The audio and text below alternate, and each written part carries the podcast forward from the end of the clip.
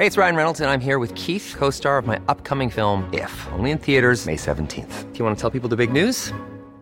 All right, I'll do. Sign up now and you'll get unlimited for $15 a month in six months of Paramount Plus Essential Plan on us. Mintmobile.com slash switch. Upfront payment of $45 equivalent to $15 per month. Unlimited over 40 gigabytes per month. Face lower speeds. Videos at 480p. Active Mint customers by 531.24 get six months of Paramount Plus Essential Plan. Auto renews after six months. Offer ends May 31st, 2024. Separate Paramount Plus registration required. Terms and conditions apply if rated PG. El análisis. Bueno, pues continuamos con más aquí en República H y es que en el año 2016-2017, por primera vez en México, pues ya se cuenta con una radiografía por tipo de droga que más se consume en los estados. Así Quintana Roo es la entidad donde se presenta el mayor uso de marihuana y Jalisco, por ejemplo, es el líder en cocaína y Baja California en anfetaminas. Así lo revela la encuesta nacional de consumo de drogas, alcohol y tabaco, con una prevalecencia del 13.8% en la población de 12 a 65 años. Quintana Roo encabeza el consumo de marihuana. En Jalisco, la que, eh, pues la que tiene la mayor prevalecencia es de 6.9%. Se coloca al frente por tener a esa proporción de personas que usan cocaína y Baja California lidera el consumo de anfetaminas. Pero también el cáñamo eh, en estos momentos pues ya tiene un uso industrial en la legalización de la cannabis que en estos momentos pues está discutiendo allá en el Senado de la República si se, legal, si, se legaliza o no el uso de la marihuana con fines lúdicos. Y tengo aquí en la cabina y me da mucho gusto saludar a Guillermo Nieto. Él es el presidente de la Asociación Nacional de la Industria del Cannabis. Muy buenas tardes, ¿cómo estás? Blanca, muchas gracias, muy bien, muchas gracias. Eh, buenos días a tu auditorio y muchas gracias por tenernos aquí en tu programa. Guillermo, cuéntame un poquito sobre el cáñamo. Mira, hoy eh, se ha centrado mucho el debate en México acerca de la, de la legalización del cannabis uh -huh. y nos hemos enfocado básicamente a la parte recreacional, a la parte lúdica. Nosotros dentro de la asociación, nuestros objetivos son principalmente la parte medicinal y la parte industrial. Y estas, por su grado de THC, que es el ingrediente psicoactivo de la marihuana, no es considerado droga. Uh -huh. Es considerado medicina y es considerado eh, industrial por sus fibras. Para ponerte el ejemplo de esta planta. Esta planta tiene con nosotros miles y miles y miles de años. Que venía de China, ¿no? Donde allá se utilizaba mucho eh, para el tema de los textiles. Así es. La primera vez que tenemos registro de esta planta es en los textiles en China en el año 1500 antes de Cristo. Eh, esta planta llega a América con Cristóbal Colón, no solo en sus velas, ya que en aquella época todas las velas de los barcos venían del cáñamo, uh -huh. sino también llega como semillas para poder sembrar eh, esta planta y poder seguir eh, sacando sus fibras naturales. La encontramos también en la historia como papel, eh, ya que la primera eh, impresión que hizo Gutenberg de la Biblia fue hecha en sobre papel de cáñamo. Entonces, esto es una planta que ha estado con nosotros durante miles de años.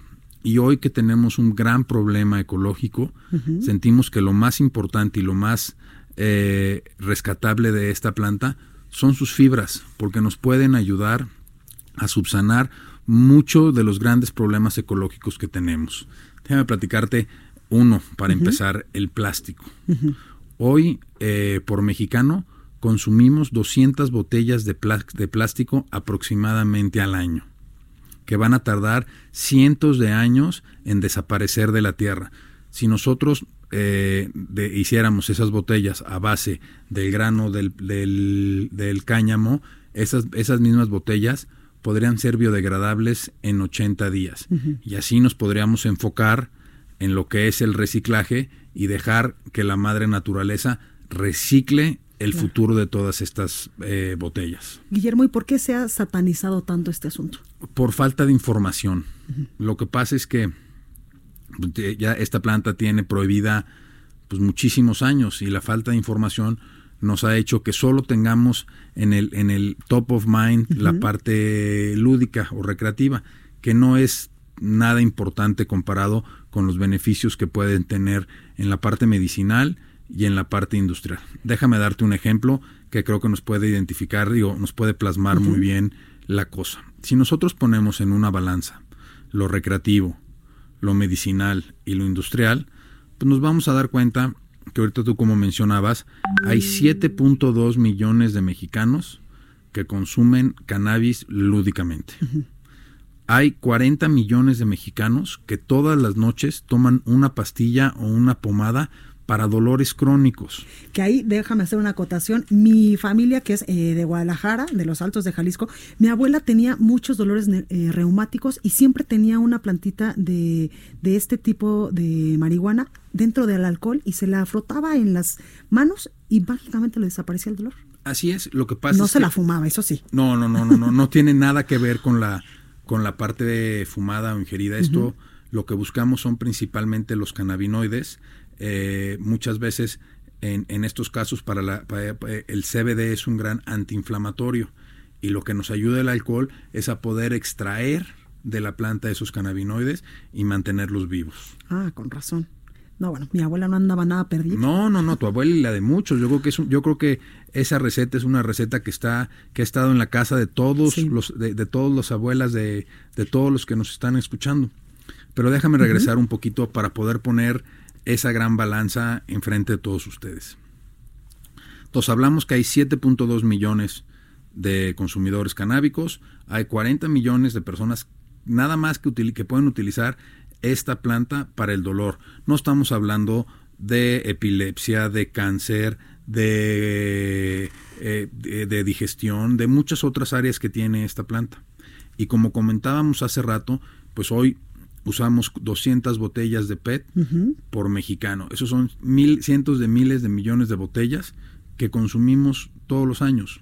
Entonces, si vamos a buscar algo que saque al país de la pobreza extrema, no van a ser los dispensarios, va a ser el producto de los agricultores que se dediquen a lo medicinal y a lo industrial. Tú imagínate cuando las refresqueras Ajá. empiezan a producir botellas hechas a base de cáñamo. La cantidad de miles de hectáreas que vamos a necesitar sembrar. Y a las, y a las refresqueras se les van a sumar todas las armadoras de coches. Hoy todas las agencias de coches tienen coches con plásticos hechos a base de cáñamo. Principalmente BMW y Mercedes-Benz. Y ahorita que hablas eh, de la industria automotriz, también nos sirve como combustible porque eh, pues se deriva del etanol. Exactamente. Eh, a partir del año 2000 eh, cambiaron los, los catalizadores de los autos a que pudieran utilizar entre un 10 y un 15% de etanol. Tristemente, el etanol lo sacamos del maíz. Al nosotros sacar el etanol del maíz, estamos quitando eh, comida de los animales y del hombre para producirlo en, en gasolina, para quemarnos, para quemarlo. Esta planta, aparte de que por sus raíces tan largas se puede sembrar en tierras no fértiles, produce el doble del etanol que el maíz y no necesitamos quitarle la comida a nadie. Ok. Oye, eh, Guillermo, ¿en qué estados del país se puede sembrar o en qué estados del país eh, podría ser un gran elemento, por ejemplo, para el desarrollo? Nosotros creemos que en el sureste del país, como Guerrero, eh, Tabasco, eh, Quintana Roo, Chiapas, hoy donde, donde los estados, donde hay más agua en el país, es donde esta planta se puede dar mejor. ¿Qué es lo que nos falta? ¿En qué tenemos todavía el pendiente? En la legislación. Ahorita ya nada más estamos esperando a que los legisladores eh, terminen de sacar la, la legislación. Nosotros estamos muy contentos con lo, con lo que han presentado. Nosotros entendemos que tiene que haber una sobreregulación en un principio Claro. para, poder, para poder crear una industria. Pero también es bien importante que nos cuidemos de la importación. Ah, ok. Eh, si nosotros estamos pensando en, en, en re- en realidad en crear una economía verde basada en esta planta, debemos de proteger al pequeño agricultor y la mejor manera de protegerlo es poniendo barreras arancelarias a los productos que quieran entrar de importación. ¿Por qué? Porque nos van a querer introducir producto malo de China. Claro. Y eso lo único que va a hacer es que nos va a, a- a arruinar o a, denotar a, los campesinos que lo están sembrando aquí en el país. Claro. Oye, hay estados y hay países a lo largo eh, del mundo que ya tienen una economía verde basada en el cáñamo Así es. Podemos hablar de Inglaterra. y les ha funcionado súper bien. Hoy el país que más, más avanzado está en cáñamo en Europa es Francia. Mm. Y hoy en Inglaterra el cemento hecho a base de cáñamo es uno de los mejores productos de esta planta. Pues Imagínense lo que podemos hacer para las personas que viven en la sierra Claro. si los enseñamos a sembrar esta planta y a transformarla en cemento para que puedan poner techo y piso firme dentro de sus casas. La calidad de vida que La les calidad de vida. O sea, hoy un agricultor de temporal eh, tiene un rendimiento aproximado de 3 toneladas de maíz por hectárea. Hoy el precio de la tonelada de maíz anda entre el 4.500 y 5.000 pesos. Eso significa que un agricultor y su familia tienen para vivir, de, eh, para producir de marzo a octubre 15.000 pesos. Claro. Imagínate, con eso no pueden vivir. Eso obviamente es para autoconsumo. Si nosotros eh, pudiéramos introducir esta nueva planta, este nuevo cultivo al campo mexicano, ese mismo agricultor, con esa misma tierra y con esos mismos instrumentos, podría alcanzar hasta 58 mil pesos en lugar de 15 mil pesos. Claro. Eso nos ayudaría a cambiar la base de la pirámide. Y si nosotros cambiamos la base de la pirámide, vamos a transformar al país. Totalmente. Guillermo Nieto, presidente de la Asociación Nacional de la Industria del Cannabis, gracias por estar esta tarde con nosotros aquí en República H en el Heraldo Radio. Al contrario, gracias por invitarnos.